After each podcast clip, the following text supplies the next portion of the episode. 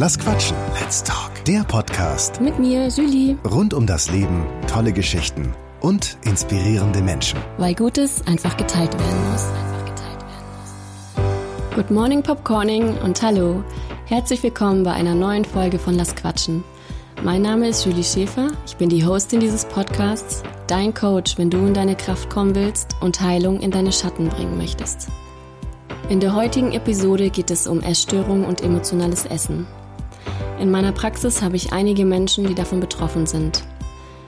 Es ist mir ein Anliegen gewesen, dieses Thema in meinem Podcast zu behandeln. Ich bin zwar kein Arzt und auch keine Therapeutin, aber ich begleite Menschen auf dem Weg zu ihrer Heilung. Wir gehen gemeinsam auf den Weg zu den Schatten und bringen Licht hinein. Mit dieser Folge möchte ich einen Mehrwert für die Hörer bieten, die selbst betroffen sind oder jemanden kennen. Hierfür habe ich Kira Siefert interviewt. Kira war jahrelang selbst betroffen, hat sich auf den Weg der Heilung begeben und coacht nun selbst betroffene Personen. Wir sprechen heute über ihre Geschichte und was man tun kann, um einen Weg daraus zu finden. Es war ein tolles und authentisches Gespräch und sie teilt in so vielen Punkten meine Einstellung, auch über Essstörung hinaus. Ich wünsche dir jetzt frohes Zuhören und dass du ganz viel für dich mitnehmen kannst. Teile es gerne, wenn du denkst, dass es jemandem helfen könnte.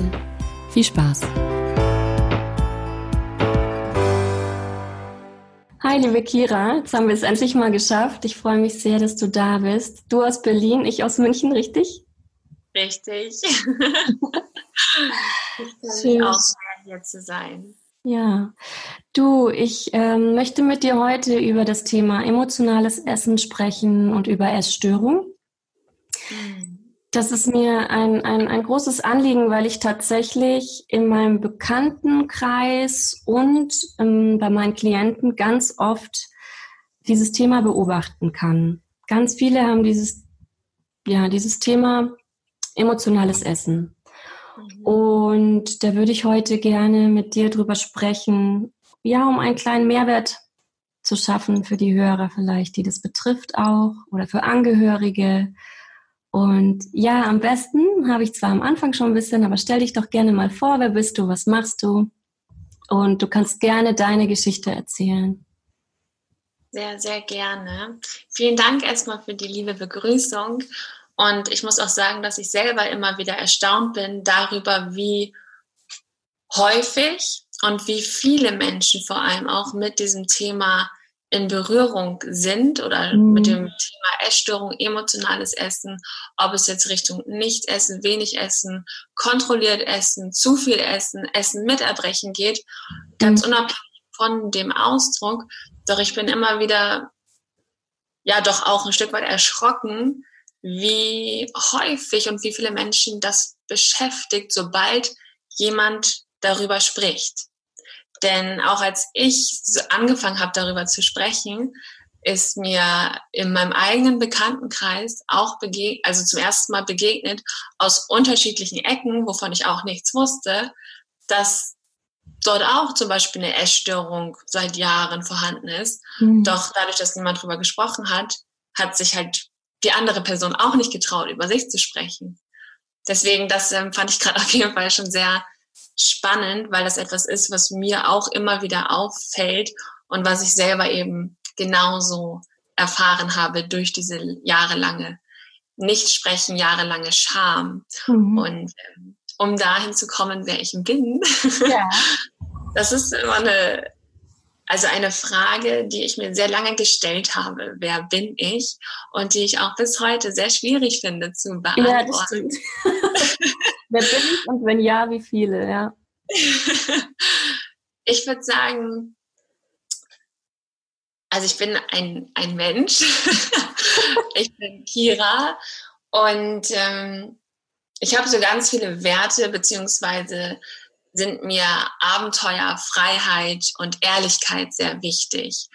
Und das wusste ich sehr lange mhm. zum Beispiel auch gar nicht, dass ich diese Werte in mir trage weil ich auf meinem Weg durchs Leben angefangen habe, mich von mir selber zu entfernen. Und das ähm, sicherlich schon ganz, ganz früh. Ich habe dann angefangen, auch als Kind zum Beispiel schon bestimmte Überzeugungen zu entwickeln, die sich dann immer tiefer manifestiert haben. die dann sowas waren wie, ich bin nichts oder ich bin nur jemand, wenn ich bestimmte Dinge mache, mhm. auf die ich eine bestimmte Reaktion bekomme oder ich bin nur geliebt, wenn ich unauffällig bin oder mhm. ich bin nur ein nettes und tolles Kind, wenn ich ruhig bin und keine Probleme mache. All solche Dinge habe ich sehr früh angefangen in mir selber zu erzeugen, zu denken und zu glauben, ohne dass jetzt meine Eltern oder Menschen im Außen aktiv dazu beigetragen haben. Doch ich weiß von heute aus gesehen, dass ich sehr früh diese eigene Realität aufgrund von Gedanken erzeugt habe, durch die ich mich allerdings immer mehr auf dem Außen aufgebaut habe. Also alles, was im Innen, was sich im Innen real angefühlt hat, war immer abhängig davon, was das Außen gemacht hat, was im Außen gerade passiert ist, was das Außen gesagt hat, welche Reaktion von, von Menschen reingekommen ist, zurückgekommen ist. Und somit habe ich mich immer abhängiger mhm. vom Außen gemacht und habe meinen Blick immer weiter weg vom Innen gerichtet, sodass ich irgendwann ja, ich würde schon sagen, so das Gefühl hatte, mich verloren zu haben. Mhm. Also keine Beziehung mehr zu mir zu führen, keine Verbindung mehr zu mir zu haben. Und das aber auch komplett unbewusst. Also mir war das damals jetzt nicht bewusst. Ja. Ich habe dann gesessen und gedacht, ach Mensch, jetzt entferne ich mich gerade von mir, das ist ja spannend. so war das natürlich nicht, sondern das ist alles unbewusst, ähm, gefühlt fremdgesteuert, automatisiert passiert. Und ähm, dann ist meine Oma, also meine Lieblingsoma habe ich sie immer genannt, ist mit 15, als ich 15 war, gestorben. Und mit diesem Ort, wo wir ungefähr zwei bis dreimal im Jahr waren, habe ich noch ein Stück Ich-Sein mit verbunden. Also bei meiner Oma hatte ich immer mhm. das Gefühl, ich kann so sein, wie ich bin. Ich bin einfach dieses Kind, diese Kira, die ich bin, kann machen, also Sachen machen, auf die ich Bock habe, ohne darüber nachzudenken, was andere Menschen darüber denken. Weil meine Oma ein sehr großes Vorbild für mich war in der Hinsicht, weil sie so jemand war, der abhängig war von anderen, im Rollstuhl saß und trotzdem gemacht und gesagt hat, was sie dachte und was sie wollte. Mhm. Und das fand ich halt extrem cool. Mhm. Und dieser Ort ist dann weg gewesen mit dem Moment, als sie gestorben ist. Und da habe ich so ein Stück weit diese letzte Verbindung zu meinem Ich damals auch verloren.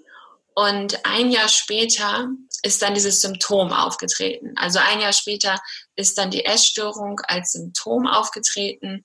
Auch erst eher Richtung Magersucht, Richtung weniger essen, nichts essen, ähm, gesehen werden, Aufmerksamkeit bekommen durch das weniger werden.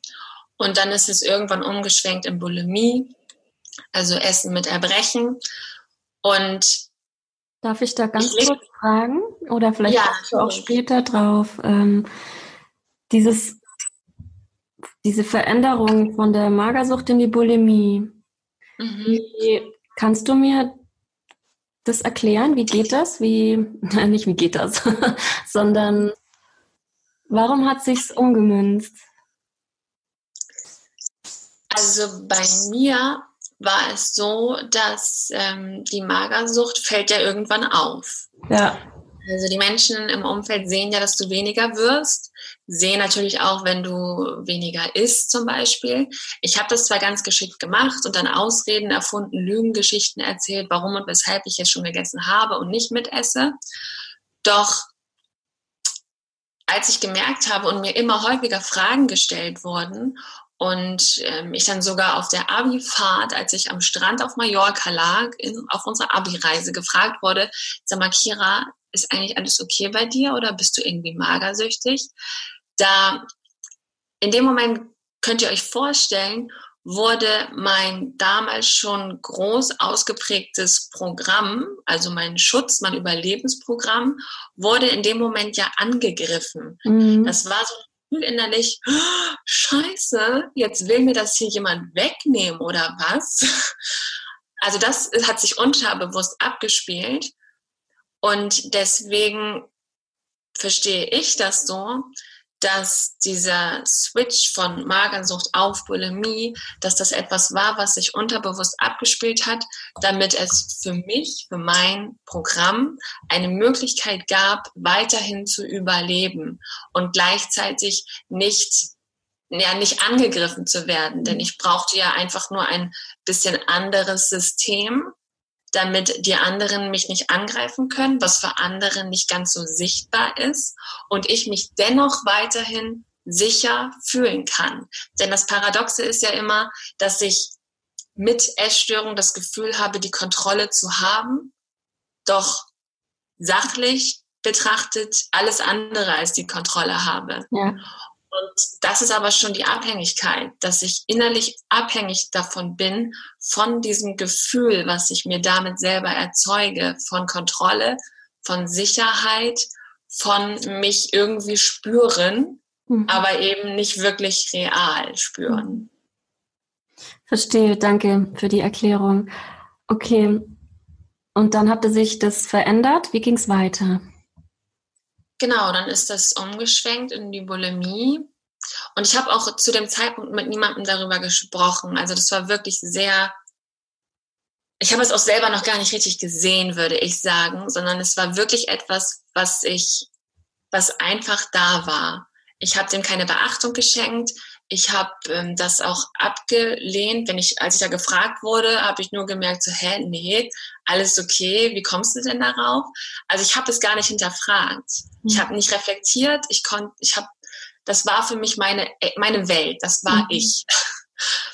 Und dann lief das noch, ja, das lief einfach vor sich hin mehrere Jahre, bis ich dann ich meine, es gibt natürlich immer so mehrere Tiefpunkte, doch es gab einen für mich, würde ich sagen, ausschlaggebenden Punkt oder Moment, in dem ich glücklicherweise so erschrocken über mich selber war, dass ich da höchstwahrscheinlich so richtig zum ersten Mal aufgewacht bin. Und davor hatte ich schon Therapien, hatte auch schon Therapieversuche gemacht und Selbsthilfegruppe und Beratungsstelle, Ernährungsberatung, alles, alles irgendwie schon gemacht, aber eben gar nicht wirklich weil ich es auch gar nicht wollte. Also ich habe das zwar gemacht, aber ich war gar nicht bereit und empfänglich dafür, wirklich schauen. Und dann gab es diesen einen Morgen, wo ich in so einer fremden Wohnung aufgewacht bin und einfach nur einen Tisch voll mit Koks, Speed, keine Ahnung, alles Mögliche gesehen habe und mir klar geworden ist, hm, okay, krass, scheiße. Ich bin jetzt hier, ich habe das alles genommen und das hat mich halt, also ich habe da gemerkt, dass ich alles andere außer die Kontrolle habe, mhm. weil ich mich da so zum ersten Mal so richtig nicht wie ich gefühlt habe. Ich dachte ja vorher immer, ich bin das und auch die Essstörung, das bin irgendwie ich und das brauche ich und das gehört zu mir. Doch da hatte ich dann zum ersten Mal nach dann, ich glaube, sieben Jahren so das Gefühl, oh, irgendwie bin ich nicht richtig hier. Also wer bin ich eigentlich? Weil das, die das hier macht und die hier ist, die will ich nicht sein. Und habe mich halt einfach extrem erschrocken, war total enttäuscht, super traurig, ängstlich, weil ich mich auch gefragt habe, wenn ich dazu in der Lage bin, wozu bin ich noch in der Lage? Mhm. Also ich habe auch ein bisschen Angst vor mir selbst bekommen, weil ich mich überhaupt nicht mehr unter Kontrolle hatte anscheinend. Und das war in dem Sinne gut, weil ich dadurch aufgewacht bin. Ich habe halt gecheckt und gemerkt, ich habe es nicht unter Kontrolle. Auch das mit dem Essen habe ich nicht unter Kontrolle, auch wenn ich denke, ich hab's, ich hab's nicht. Und dann ja, hat es noch mal so ein halbes Jahr gedauert, bis ich dann selber entschieden habe, dass ich ja, dass ich mein Leben gar nicht lebe und dass ich anscheinend auch machen kann, was ich will, also auch verändern kann, was ich will im Außen. Es ändert sich nichts an der grundsätzlichen Situation und auch in meiner Beziehung zu mir und zum Essen und zu Alkohol und zu Menschen und zu Drogen. Ich brauche anscheinend immer irgendwas, um mich zu fühlen, um mich zu mhm. spüren, um dieses Leben zu spüren, obwohl ich ja alles andere als lebe.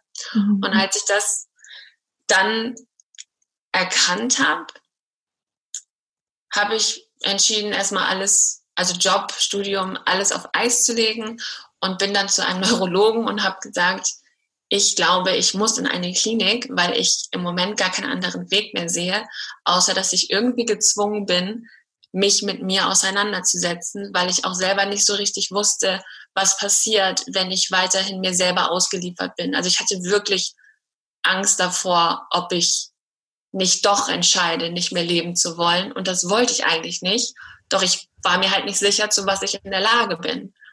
Also es war so ein richtiger innerlicher Zwiespalt und Welt gegen Welt im Kampf. Und ich war, ja, da komplett hin und her gerissen, aber in keinem richtigen Bewusstsein, sondern einfach in einem unbewussten Kampf, ohne wirklich dabei zu sein. Und das war, das war gut, dass ich das gemacht habe. Mhm. Also das, das war, darüber bin ich mir selber heute noch sehr, sehr dankbar, muss ich sagen, weil das ja auch eher so ein Impuls war, war es gar nicht lange durchdacht. Das war einfach ein aus Angst heraus, ich muss von außen beobachtet werden, mhm. damit ich es schaffe, irgendwie an mich ranzukommen. Und ich glaube, dass, dass das für viele sehr, sehr wertvoll ist und auch sein kann. Und das muss natürlich nicht immer mit Klinik zusammenhängen. Doch sich selber erstmal bereit sein zu begegnen. Weil im Grunde, ja. also im Grunde, du kämpfst ja gegen die Essstörung, vermeintlich. Doch du kämpfst ja die ganze Zeit gegen dich selbst. Ja. Und deswegen ist es eigentlich das Schlimmste, sich selbst zu begegnen, weil das genau das ist, was du jahrelang bekämpft hast. Und da du nicht weißt, wer oder was das ist, was du bekämpft hast, ist es dir unbekannt. Und deshalb ist auch die Angst davor eine wirklich so unfassbar riesengroße Illusion. Denn wie kannst du denn Angst vor etwas haben, was du nicht kennst? Richtig, ja. Äh, ja, genau. wow, danke für deine Offenheit und deine Geschichte. Also da kommt jetzt bestimmt noch viel mehr. Ich, ich, es ist so verrückt, weil dieses Drogen nehmen, Alkohol, Sexsucht gehört dazu, Essstörungen und, und, und was weiß ich noch alles. Das sind ja nur Symptome, die ja vielleicht eine Sucht sind. Und Sucht ist ja eine Suche nach etwas. Und wenn man es runterbricht, ist es doch die Suche nach einem selbst. Ja. Und gleichzeitig will man das aber nicht spüren. Das ist so komplex, dieses Thema, und es geht so vielen so. Ja, Wahnsinn. Mm, ganz kurz zurückspulen in deiner Geschichte. Ja. Ich springe jetzt auch ein bisschen, weil da so viel drin war und, und ähm, ich, ich fange dich ein bisschen ein, fang du mich gerne ein bisschen ein.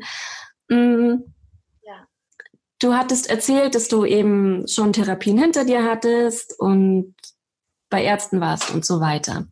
Wo war denn der Punkt, Kira, an dem du wusstest, jetzt muss ich mir helfen lassen, auch wenn du nicht verstanden hast, das nicht ankam bei dir, aber der Schritt, oh, ich glaube, ich mache jetzt mal eine Therapie, klassisch war es wahrscheinlich erstmal, ne, eine klassische. Mm, und wo war der Punkt, an dem du es nicht mehr geheim halten konntest? Wann haben es deine Angehörigen mitbekommen und haben die gesagt, so Kira, du brauchst jetzt Hilfe oder kam das alles von dir? So, ich kann nicht mehr, bitte helf mir. Hm. Also auf der einen Seite, und das ist, also es geht ja auch darum, du wirst ja der beste Schauspieler überhaupt. Also ich würde behaupten, dass das wie so eine Schauspielausbildung ist, weil du ein richtiges Doppelleben führst und es auch sehr lange funktioniert, dass das Außen zum Beispiel gar nichts mitbekommt, gar nichts merkt, weil die ganze Lebensenergie da reinfließt, ein Leben nach außen aufrechtzuerhalten, was das Ganze überschminkt, sodass du selber sogar irgendwann glaubst, wow. dass diese Schminke dein Leben ist und nicht das, was dahinter ist. Weil das dahinter spürst du ja irgendwann nicht mehr, weil du dich ja die ganze Zeit betäubst und davor flüchtest oder kämpfst. Also grundsätzlich ähm, war, also hat es super lange gedauert, bis ich überhaupt wirklich mal hingeguckt habe. Und es brauchte in meinem Leben immer Momente im Außen, die schief gelaufen sind. Also es gab einen Moment, da bin ich, äh, war ich sechs Wochen in England bei so einem Ausland-Schüleraustausch und ich bin dann rausgeflogen aus meiner Gastfamilie, weil ich dem kleinen Sohn seine Chips geklaut habe. Für meine Essanfälle natürlich. Ich brauchte halt Essen und habe dann immer die Kühlschränke und alles, was ich finden konnte, mit in mein Zimmer genommen, in mich hineingestopft, dann auch still und leise erbrochen und den ganzen Müll in meinem Kleiderschrank gesammelt. Und das ist dann aufgefallen, weil die das wohl sehr, ja, die hatten das halt im Auge, ob da was drin war oder nicht. Und ich dachte aber, naja, gut, das wird schon nicht auffallen, die haben bestimmt irgendwo Vorrat. Doch es fiel halt auf. Und die waren auch extrem sauer. Also der kam, also der, der, der Gastpapa kam zu mir, hat an die Tür geklopft. Ich wusste, okay, jetzt ist es, jetzt ist es ernst, jetzt ist es vorbei, weil er schon so ernst klang an der Tür. Und ich habe dann die Tür aufgemacht und er meinte nur, oder hat halt direkt gesagt, dass ich stehle, dass ich ein Dieb bin, dass das nicht geht und ähm, was, was denn mit mir los ist. Und ich wusste ja auch zu dem Zeitpunkt gar nicht, was das heißt, Bulimie. Ich habe dann noch im Duden nachgeschlagen, auf dieses Wort gezeigt. Das heißt ja Bulimia, also ganz einfach. Doch ich wusste es bis dahin gar nicht und habe ihm dann gezeigt, was das ist. Aber er konnte damit auch nichts anfangen und hat dann einfach nur gesagt, ja, äh, du packst jetzt sofort deine Sachen, du musst jetzt gehen, du darfst auch, ähm, du darfst Scotty, also dem kleinen Jungen, nicht mehr Tschüss sagen, auch deiner Gastmama nicht mehr Tschüss sagen, du musst jetzt raus und ich sag der Organisation Bescheid. Und in dem Moment, also in dem Moment ist schon meine Welt so zum ersten Mal richtig zusammengestürzt, weil mein Gerüst ja, also meine Fassade, mein Theaterstück ist natürlich so ein bisschen eingebrochen, eingestürzt. Was auf der einen Seite ja gut ist, ne? Wie du gesagt hast, das hat dich zum Nachdenken angeregt oder zum Handeln, aber war schon krass, wie er reagiert hat, der Vater, oder? Ja, und gleichzeitig war es natürlich eine große Bestätigung für, ich bin eine Versagerin, ich kriege mhm. nichts gebacken, ich ähm, fliege auf, also auch die Angst davor, dass es jetzt ernst wird und ich meine Essstörung verlieren könnte. Also da sind auch wenn es paradox klingt, doch es wurden ganz viele Dinge getriggert und aktiviert, sodass meine größte Angst eigentlich wirklich war, dass die Organisation meinen Eltern Bescheid sagt. Und auf der einen Seite hatte ich Angst, auf der anderen Seite dachte ich, dann ist es wenigstens endlich raus. Doch es ist nicht passiert. Mhm. Also ich habe meine Eltern dann erstmal auch irgendwie so eine Geschichte erzählt. Die haben sich aufgeregt. Ich bekomme ja nur Frühstück, habe zu viel Essen genommen, jetzt haben die mich rausgeschmissen. Das habe ich damals erzählt. Mm, ich meine, ich weiß nicht. Ich habe mich manchmal auch gefragt, hätten meine Eltern da eventuell schon aufmerksam werden können. Doch ich glaube, als Elk, du hörst ja einfach auch nur das, was du selber hören kannst. Deswegen ähm, würde ich jetzt auch da gar nicht sagen, dass es jemals, dass jemals jemand anderes hätte etwas tun können, weil ich habe ja immer alles so hingedreht, dass es irgendwie passt. Und deswegen ist es auch da nicht aufgeflogen. Doch es war so der erste Moment, wo ich selber zumindest das Gefühl hatte, dass ich nichts unter Kontrolle habe. Und diese Momente, die brauchte ich, um das zu realisieren. Also ich mhm. brauchte immer irgendeinen Umstand, einmal das Gefühl, etwas nicht unter Kontrolle zu haben, dass mein, mein, ja, mein, mein Leben ein Stück weit zusammenbricht oder bestimmte Sockel in meinem Leben, die das Ganze halten, zusammenbrechen. Dann kam eine Trennung auch noch von der ersten großen Liebe, die auch ein ganz großer Bestandteil meines Systems war oder meines Lebens war. Und das hat aber alles dazu geführt, dass diese Maske immer ein bisschen mehr gebröckelt ist. Mhm. Und deswegen waren auch all diese Dinge, die passiert sind, ganz wichtig und wertvoll, weil ich jedes Mal immer ein bisschen mehr aufgewacht bin und auch jedes Mal immer mehr erkannt habe, dass es eventuell hilfreich sein könnte, zu sagen, was mit mir los ist. Und ich habe dann, das war in der, da habe ich in einer WG gewohnt und habe dann ähm, auch wieder ganz viel Essen geklaut von meiner Mitbewohnerin. Und irgendwann hat sie mir einen Brief geschrieben und hat mich halt so ein Stück weit aufgefordert zu sagen, was denn mit mir los ist. Und ich habe mich dabei so unwohl gefühlt, aber wusste gleichzeitig auch, dass ich ihr das sagen muss, dass ich dann so einen Brief geschrieben habe, den ich dann auch meiner Schwester, meinen Eltern und meinem Ex-Freund geschickt habe. Mhm. Ohne jetzt wirklich, also da stand halt nur oberflächlich drinne, was in meinem Leben passiert. Ich konnte nichts erklären, ich konnte nichts reflektieren, ich konnte nicht so wie jetzt darüber sprechen oder sagen, was sich in mir abspielt. Ich habe das nur gesagt, dass ich Essanfälle habe und ganz viel esse und erbreche und nicht weiß, was mit mir los ist. So in die Richtung. Und dafür brauchte es aber verschiedene Situationen, um erstmal dahin zu kommen. Ja. Und ich frage mich häufiger, ob das so sein muss. Also ob der Mensch nicht auch früher aufwachen kann. Doch ich glaube mittlerweile, dass also jede Seele ist ja so auf ihrem eigenen Weg und wenn wir die Essstörung als Ausdruck der Seele betrachten, als ein Ausdruck von etwas, was, was ganz, mit was ganz anderem zusammenhängt, dann braucht, glaube ich, die Seele einfach genau das, was sie braucht, um diese Reise zu gehen. Ja. Und der eine braucht vielleicht kürzer, der andere braucht länger, der andere braucht mehr, weniger, was auch immer. Doch ich glaube, dass die Reise einfach so ist, wie sie ist und dass wir sie ja gar, gar nicht so, wir können sie halt eben nicht kontrollieren und wir können sie auch nicht planen, doch wir können anfangen, uns auf sie einzulassen. Und ich glaube, das ist das Wertvollste, was wir tun können. Dass wir nicht die Augen verschließen und einfach wegschauen und ähm, die Energie da reingeben, diese Lügengeschichte aufrechtzuerhalten, sondern dass wir auf jeden Fall anfangen, Energie da reinzustecken, um mehr in das, was wir so verabscheuen, aber um mehr dort reinzuschauen, um uns selber anzufangen, darin zu erkennen. Und ich glaube, das ist das, was jeder ein Stück weit machen kann für sich, doch eben auch im eigenen Tempo, in der eigenen Zeit, Schritt für Schritt, so wie er ist.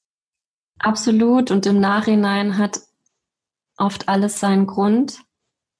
Und deine Reise, so hart wie sie vielleicht war, hat jetzt was ganz Wunderbares gebracht eigentlich. Ja, mit deinem Projekt Soul Food Journey. Erzähl mal, da machst du was sehr, sehr Wichtiges. Magst du mal darüber erzählen? Und das würdest du ja gar nicht tun, wenn du nicht diese Geschichte gehabt hättest, ja. Ich bin großer Fan davon, seinen eigenen Rucksack als Gabe zu sehen und daraus was zu machen und im besten Fall anderen Menschen damit zu helfen. Und ja. das tust du und jetzt erzähl mal. Ja, das, das stimmt. Ich sehe es heutzutage auch, auch so als Geschenk, weil ich mich halt dadurch auch wahrscheinlich so nie, also ich weiß nicht, ob ich mich jemals so kennengelernt hätte, wie ich es heutzutage dann habe dadurch oder auch diese Reise überhaupt eingeschlagen hätte von persönlicher Entwicklung oder auch spiritueller Entwicklung.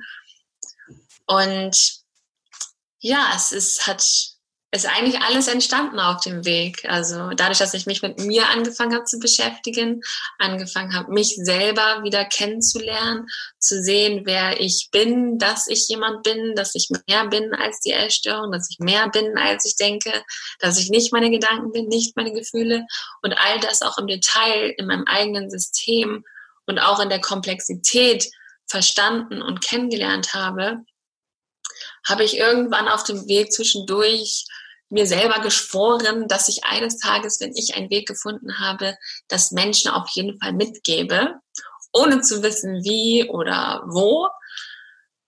Und irgendwann stand dann auch fest, dass ich eine Coaching-Ausbildung mache, aber ich habe alles immer erstmal für mich gemacht. Also mhm. ich dachte mir, das schadet nicht, da kann ich viel über mich lernen, Tools kennenlernen. Und während dieser Ausbildung war, war mir dann klar, so, jetzt muss ich damit rausgehen. Also es war wirklich so ein, ich konnte nicht mehr anders, als anzufangen, einfach nur darüber zu sprechen. Also einfach nur die Erfahrungen anzufangen zu teilen.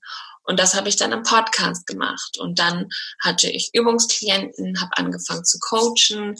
Dann habe ich irgendwann durch den Podcast auch Menschen angezogen, die auf einem ähnlichen Weg sind oder waren, auf dem ich mal war, weil sie sich mit meiner Geschichte identifizieren konnten. Dadurch hat sich entwickelt, dass ich dann Frauen begleitet habe, die eine Essstörung haben. Mhm. Und dadurch ist irgendwo alles ja weiter gewachsen und immer parallel zu meiner eigenen Entwicklung, würde ich sagen. Denn und dafür habe ich auch lange gebraucht, zu verstehen, dass die eigene Entwicklung ja nicht endet. Also ich dachte früher immer, boah, mein, mein Lebensziel ist es, keine Essstörung mehr zu haben. Das dachte ich damals.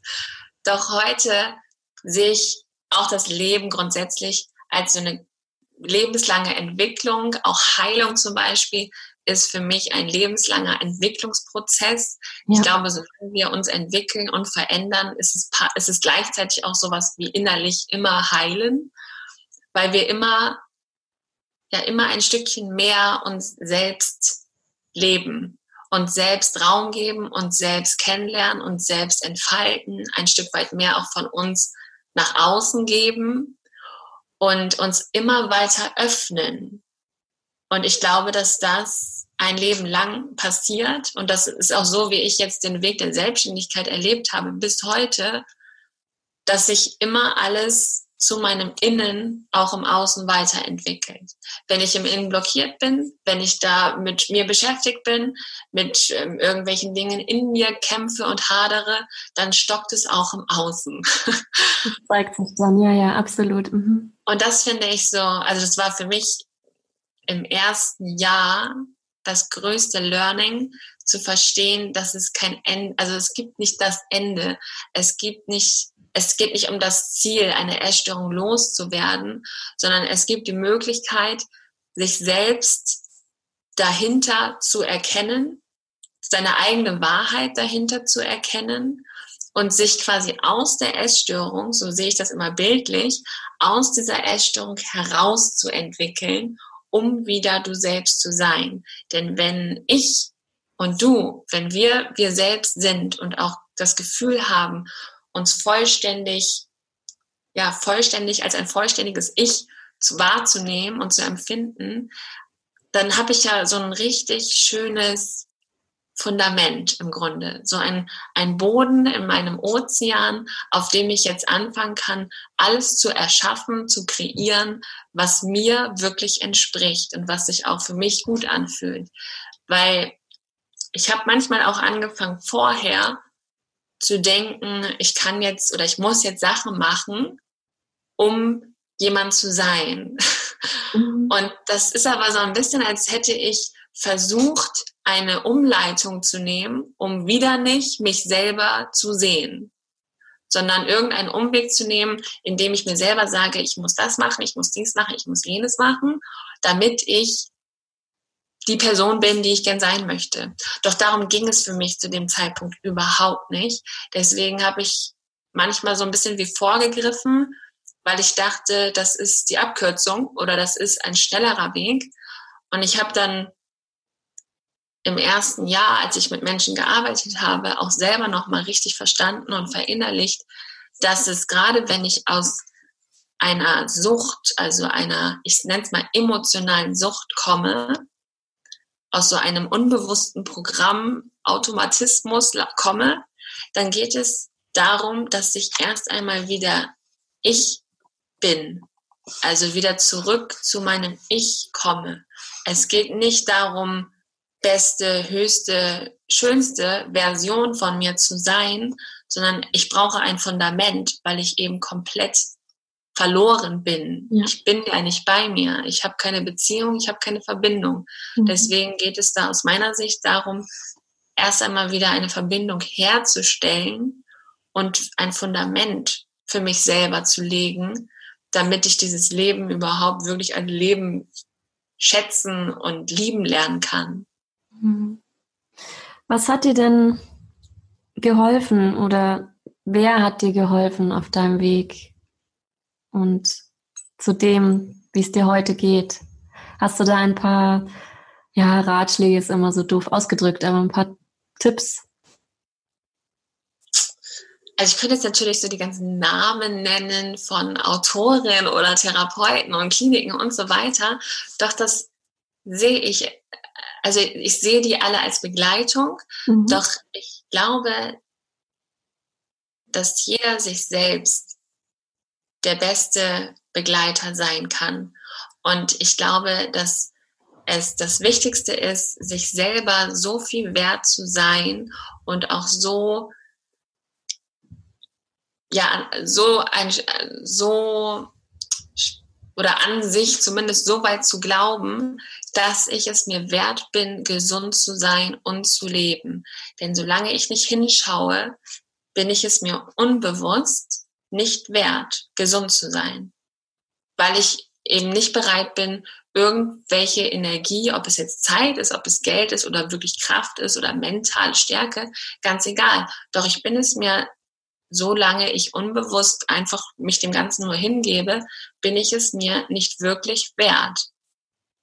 Und deswegen glaube ich, dass es das Wichtigste ist, zu erkennen, dass es um das eigene Leben geht und dass es nur dieses eine gibt und dass auch jeder Moment, in dem ich weiterhin unbewusst lebe, dass es wirklich ein Stück weit verschwendete Lebenszeit ist, auch wenn danach natürlich etwas entstehen kann.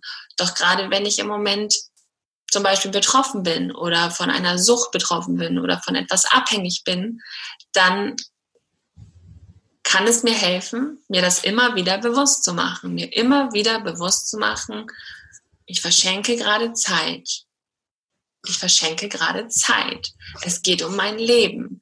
Es ist hier kein, kein Spiel, so dass ich nochmal von vorne anfangen kann, sondern es geht hier wirklich jeden Moment um mein eigenes einziges Leben.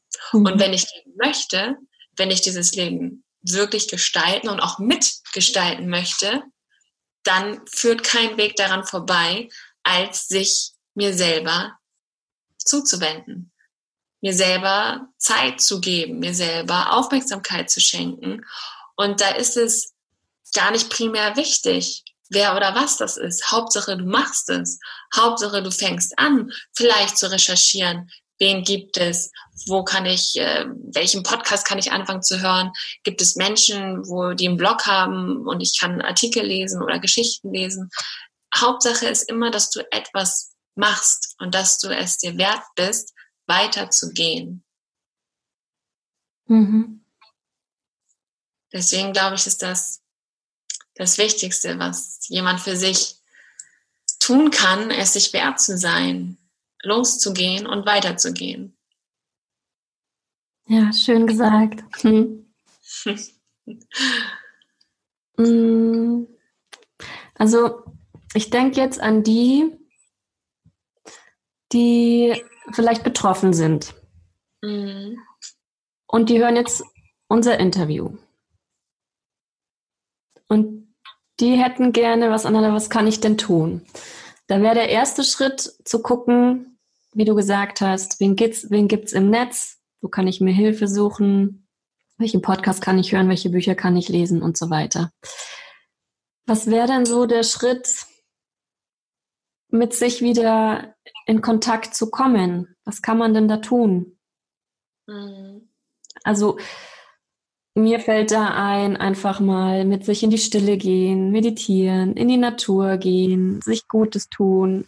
Mm, aber ich bin nicht betroffen, deswegen fällt mir da schwer, was dazu zu sagen. Und vielleicht hast du, und ich weiß, dass Tipps und Ratschläge ist jetzt vielleicht zu hoch gegriffen, aber so die ersten Schritte, die man vielleicht tun könnte. Mhm.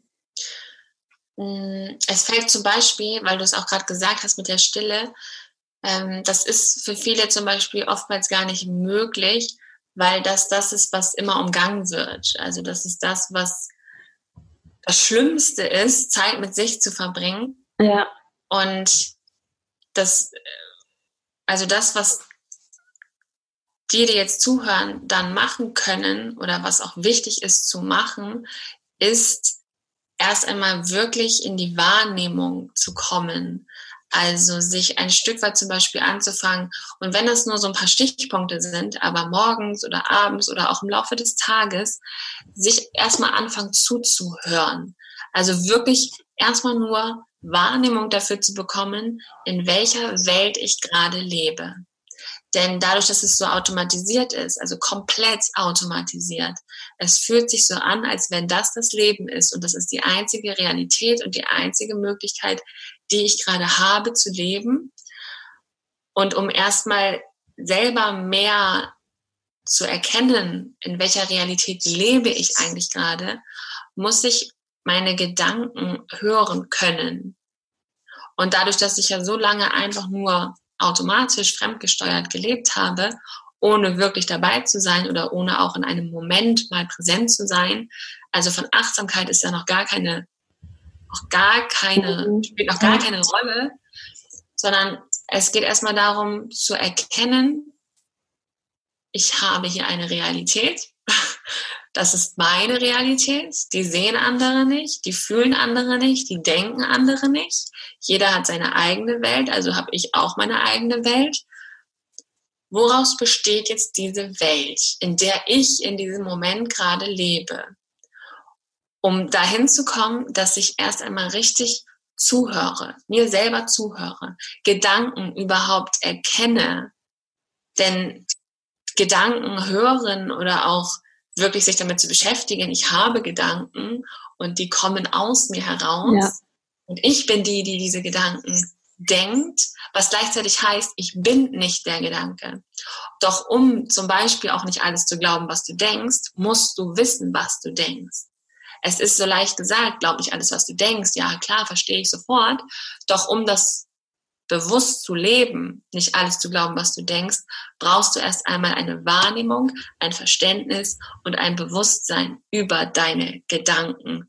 Da hilft runterschreiben, glaube ich, ganz gut. Dann hat man schwarz genau. auf weiß und verliert sich nicht wieder in seinem Gedankenkarussell. Mhm. Genau, und es reicht auch, wenn du abends einfach nur sagst, eine Minute, ich gucke jetzt nur und reflektiere einmal kurz den Tag was habe ich heute gedacht? Und es ist einfacher, über Situationen einzusteigen. Es ist so ein bisschen einfacher zu gucken, was habe ich heute erlebt. Dann gab es vielleicht ein Gespräch, eine Auseinandersetzung, eine Konfrontation, einen Moment, wo ich mich nicht gut oder unwohl gefühlt habe. Und die Situation zu nutzen, sich die nochmal abzurufen und über die Situation erst einmal ins Innen zu blicken und sich selber dabei zu beobachten, was du dabei gedacht hast. Und das einfach nur mal aufzuschreiben, um so immer wieder den, die Aufmerksamkeit vom Außen nach innen zu legen.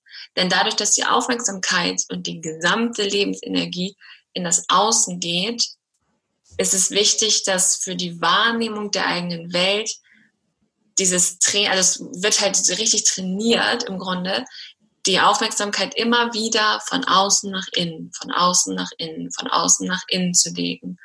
Und über dieses Außen nach innen fange ich erst einmal an, rundum wahrzunehmen, was im Inneren passiert.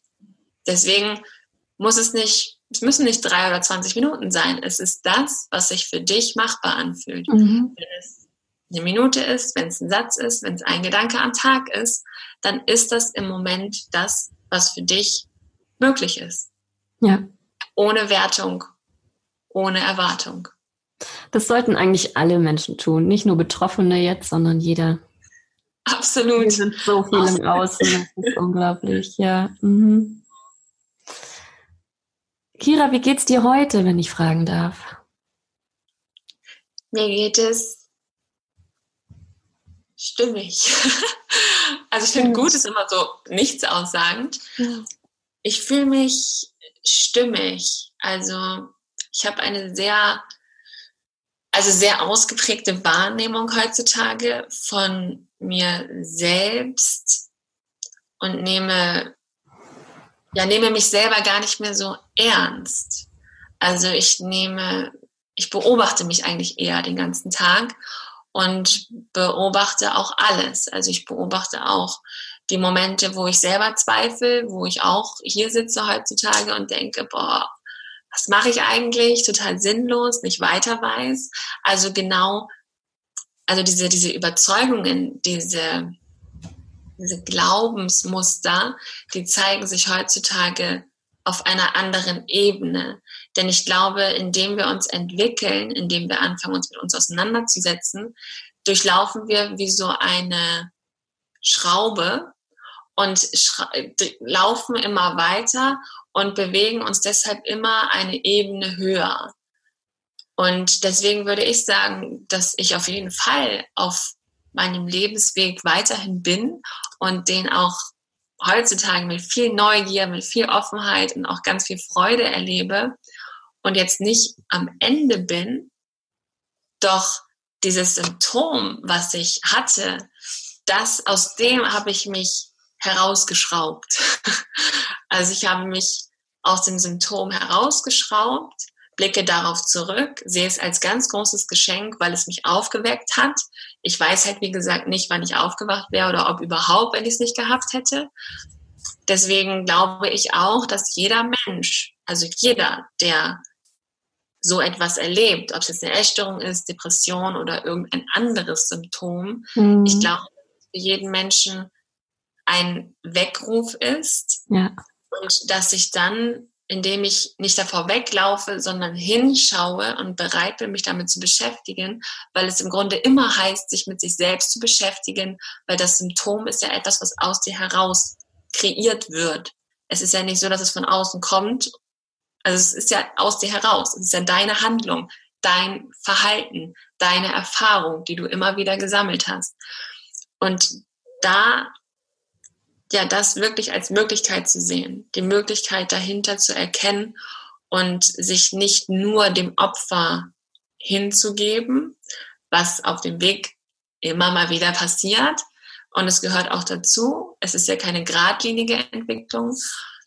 Doch durch die, durch das Herauswachsen habe ich für mich auch gelernt oder auch mitgenommen und habe auch heutzutage gar nicht mehr die Erwartung, dass es so geht. Also ich habe halt diesen Rhythmus, diesen Lebensrhythmus erlernt, dass es einfach aus, ja, dass es dieser Wellengang ist. Es mhm. sind halt Wellen und entweder ich lasse mich von der Welle überrollen oder ganz egal, wie sie aussieht, ich gebe mein Bestmögliches, um auf der Welle zu reiten. Doch in dem Wissen, dass auch jede Welle vorübergeht. Also auch so ein gewisses Vertrauen zu entwickeln und einfach dieses, ja, was heißt einfach, aber das Bewusstsein zu haben und zu sein, das ganze Spektakel zu beobachten und nicht die ganze Zeit damit identifiziert zu sein, ein Gedanke, ein Gefühl, eine Erfahrung, die Vergangenheit, eine Emotion oder was auch immer zu sein, was wir alle haben können, doch eine höhere, größere Perspektive auf mich selbst als Mensch und auch auf das Leben generell einzunehmen. Das ist das, was ich heutzutage die meiste Zeit, ich will nicht sagen jeden Moment, doch die meiste Zeit glaube und auch lebe. Und das ist auch das, was, ja, was ich für mich im Moment einfach immer weit, was sich immer weiterentwickelt, so dass ich mich immer mehr so ein bisschen, ja, von diesem Materiellen löse und immer mehr der Beobachter bin von dem, was ist. Mhm. Und das ist ein riesengroßes Geschenk, weil ich das wunderschön finde. Ja, absolut. Oh Mann, also man merkt, dass du sehr, sehr viel an dir gearbeitet hast. Man merkt, dass wir auch so in denselben Kreisen sind, ne? Von dem, wie du das jetzt beschrieben hast. Und ich freue mich so sehr, dass es dir so gut geht heute. Und ich wünsche das allen anderen auch. Ja, ich auch. Und du erzählst so schön bildhaft. Das wollte ich dir jetzt auch mal rückmelden. Oh. Ich kann mir ganz schön vorstellen. Mm. Danke. Ja. Und in der Arbeit mit deinen Klienten, Klientinnen, was passiert da genau? Was machst du da? Erzähl mal. Mhm.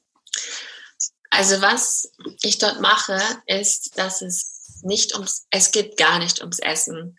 Es geht ähm, direkt mit der Aufmerksamkeit auf das Innen. Also die Menschen, mit denen ich arbeite und ich differenziere das auch, deswegen gibt's ja auch, gibt's auch immer ein Vorgespräch zum Beispiel, weil ich mir immer erst ein Bild davon machen muss, ja. um mich selbst auch wohlzufühlen, wo derjenige gerade steht. Und das kann ich nur im eins zu eins Gespräch herausfinden. Und da ist immer wichtig, dass ein, also dass der Mensch es sich wert ist, gesund zu werden und dass er leben möchte dass das auf jeden Fall da ist. Ja. Und dann geht die Reise im Grunde los, dass wir eine Reise nach innen starten. Und da fangen wir wirklich an im Kopf. Also wir fangen, so wie ich vorhin beschrieben habe, mit der Wahrnehmung an, dass ich überhaupt erst einmal wahrnehme, in welcher Welt, in welcher Realität lebe ich eigentlich im Moment. Und dann ist das wie, als wenn wir in einem Fahrstuhl sitzen. Bilder sind echt so mein Ding. es ist wie, als wenn wir im Fahrstuhl sitzen und immer eine Etage tiefer fahren. Also es geht dann über diese mentale, gedankliche Welt in das Gefühl, in den Körper, in den Moment und dann in das reine Sein. Weil es aus meiner Sicht darum geht, erst einmal wieder bei sich zu sein, ein Gefühl dafür zu haben und überhaupt auch Gefühle zuzulassen zum Beispiel. Denn Gefühle sind ja meistens ja. die Dinge, die so weggesperrt wurden über die Jahre. Also sind es auch mittlerweile Emotionen, die gar nichts mehr mit der Gegenwart zu tun haben, sondern die wir einfach reproduzieren aufgrund der abgespeicherten Erfahrungen, die wir im Gehirn ja wirklich abgespeichert haben und immer wieder abrufen und deswegen auch heutzutage häufig wieder dieselben Situationen erleben und auch unser Verhalten sich immer wieder genauso abspielt, wie es sich abspielt. Doch es geht halt immer eine Etage tiefer, sodass du dich mit jedem Schritt dir selber wieder näherst. Dass es erstmal um die Gedanken geht, um Gefühle, um differenzieren zu können zwischen Emotion, Vergangenheit, Zukunft, Gegenwart, Bewertungen aufzuschlüsseln, Verurteilung zu erkennen, die eigenen Worte zu verstehen. Also was drücken eigentlich die Worte, die ich ausspreche, was erzählen die mir eigentlich über mich selbst, dass, dass du ganz viele Erkenntnisse sammelst, die du durch Selbstreflexion erkennst. Also natürlich auch viele Fragen, die du dir selber anfängst zu stellen, bis hin dazu, dass du ein Gefühl dafür bekommst, wer du bist. Denn das wissen die meisten nicht. Die meisten wissen am Anfang nicht, wer sie sind und stehen auf diesem Felsen und trauen sich nicht zu springen. Mhm. Also sie stehen auf dem Felsen, blicken zurück, sehen die Vergangenheit. Das fühlt sich immer noch sicher an. Das fühlt sich als das Bekannte an, das, was sie kennen und jahrelang gelebt haben. Und sie sind jetzt nicht bereit oder haben zu große Angst davor, zu springen, weil sie nicht wissen, was sie dort erwartet, weil sie nicht wissen, wer sie sind. Und solange ich kein stattdessen habe, keine Vorstellung, mich gar nicht traue, mir ein Leben ein anderes Leben vorzustellen, bleibe ich da oben stehen und gucke einfach nur, ja. ohne wirklich zu springen. Und ich würde sagen, dass es darum geht, zu springen.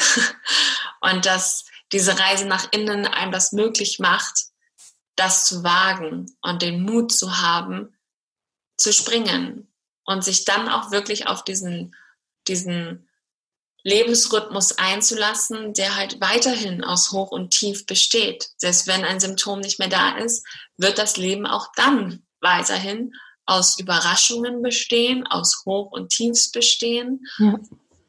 Und das auch wirklich zu, zu verinnerlichen, ohne Erwartungen zu haben, wie etwas zu sein hat oder sein muss, damit mein Leben gut ist.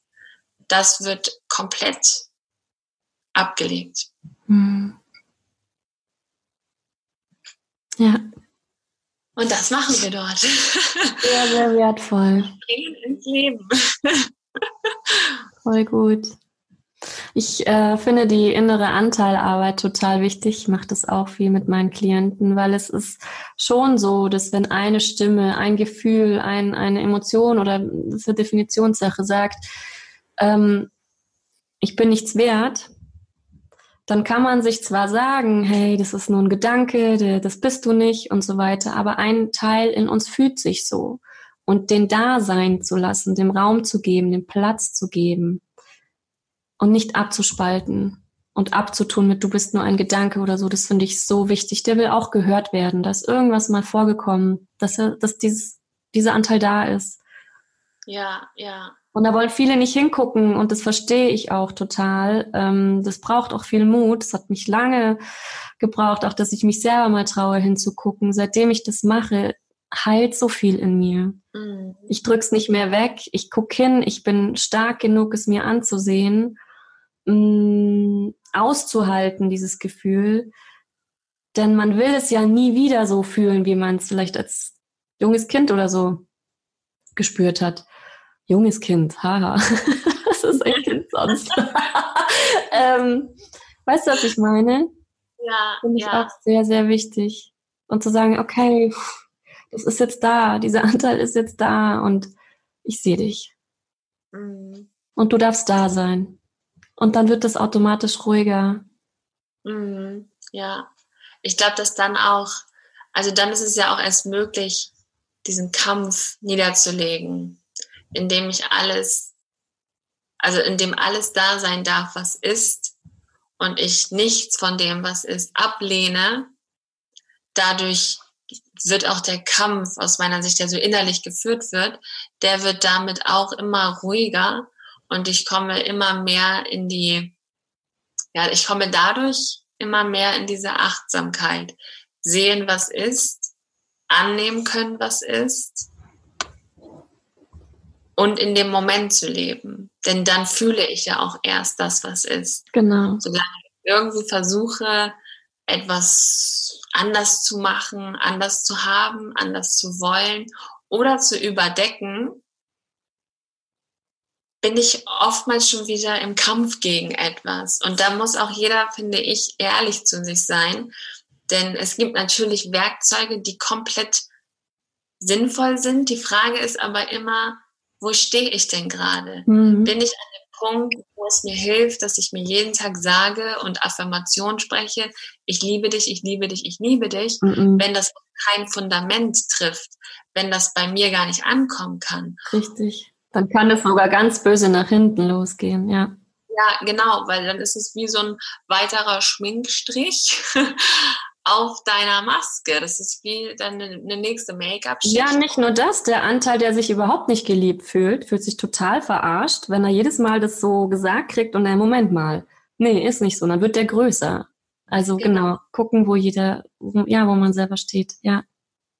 Ja, und das ist meistens auch schon ein Prozess, dass ich überhaupt ehrlich zu mir selber bin, mir eingestehe, wie es gerade ist und nicht länger an einer Wunschvorstellung festhalte, wie es doch bitte zu sein hat, mhm. weil ich es gerne so hätte, sondern wirklich zu realisieren und sich einzugestehen, da bin ich, da stehe ich, da komme ich nicht weiter, ich brauche jetzt Unterstützung. Ja. Aufgrund der Zeit, meine liebe Kira, würde ich abschließend meine letzten Fragen stellen, die ich oft am Ende stelle. Hm, vorher aber noch, wo kann man mehr von dir erfahren? Auch im Sofa Journey Podcast kann man sehr gerne vorbeihören, reinhören. Dann ähm, auf meiner Website oder auch in der Facebook Community. Da ist ein ganz wie ich finde, schöner Austausch, ein schöner Rahmen, eine ganz tolle Atmosphäre, auch ganz entspannt. Super, wie heißt die Gruppe? Die heißt Soul Food Journey Community. Mhm. Da ja, ist jeder herzlich eingeladen. Und äh, bei Instagram gibt es auch äh, mittlerweile ganz tolle Zeichnungen von meinem Team, wo wir ja. jeden Tag eine ganz schöne bildliche Zeichnung mit einem Text dazu veröffentlichen, der ja auch in Bildsprache Dinge ins Bewusstsein bringt. Also da würde ich auch empfehlen, einfach mal reinzugucken, zu lesen, zu hören und in sich selber auch hineinzuhören, ob das etwas ist, was mir jetzt gut tut. Denn äh, Social Media, nur das mitnehmen, was euch gut tut. Ja, unbedingt. Dankeschön. Du, ich verlinke alles in den Show Notes, dass die Leute dich finden können. Cool. Okay. Mm, erste Frage. Wie holt sich Kira aus einem Tief raus an Tagen, wo es jetzt nicht so gut geht? Wo alles bäh ist und das hat ja jeder von uns. Oh ja. ähm, das, was gerade ist, jemandem gegenüber aussprechen. Also ich muss dann jemanden anrufen oder jemandem schreiben und dem das sagen, was gerade ist. Also ich muss in den Austausch gehen. Und das ist nicht immer einfach, mhm. doch ich, ich brauche es unbedingt und deswegen mache ich es auch heutzutage. Kenne ich, voll gut. Mhm. Zweite Frage. Was würdest du aus heutiger Sicht deinem jüngeren Ich raten?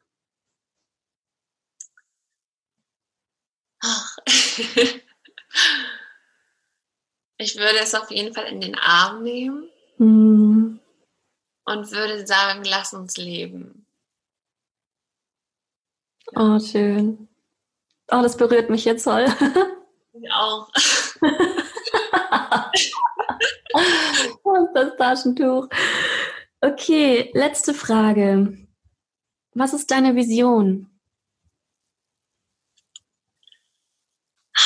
Meine Vision ist es, dass Menschen ihre eigene Wahrheit erkennen und leben.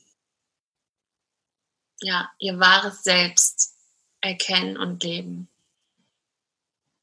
Super, vielen, vielen Dank. Sehr gerne. Ich danke dir für diese schönen Fragen, für das schöne Gespräch. Es ist ja für einen selber auch immer wieder aufregend. Und deswegen finde ich es auch immer sehr spannend, wie sich ein Gespräch entwickelt, in welche Richtung es geht. Ähm, durch das Fragen gestellt bekommen und das Antworten wird einem selber ja auch immer wieder etwas bewusst, worüber ich vielleicht auch lange nicht mehr nachgedacht habe. Ja. Deswegen finde ich es selber immer sehr spannend und habe danach auch meistens irgendwelche Gedanken, die ich mir aufschreibe, äh, weil ich sonst halt auch wieder vergesse. Super. Gut. Dann machen wir mal einen Punkt. Wir quatschen noch weiter, aber für den Podcast machen wir hier mal Schluss, okay? okay.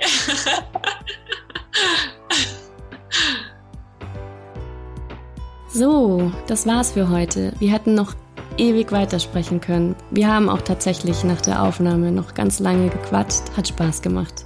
Danke, Kira, für dein Losgehen. Ja, ich hoffe, du konntest etwas für dich mitnehmen heute. Und wenn Kira und ich dich unterstützen können, melde dich gerne bei uns. Du hast es verdient, ein glückliches und gesundes Leben zu führen. Bitte teile diese Folge und ich freue mich immer, wenn du eine positive Rezension auf iTunes hinterlässt. Von Herzen alles Liebe, deine Julie.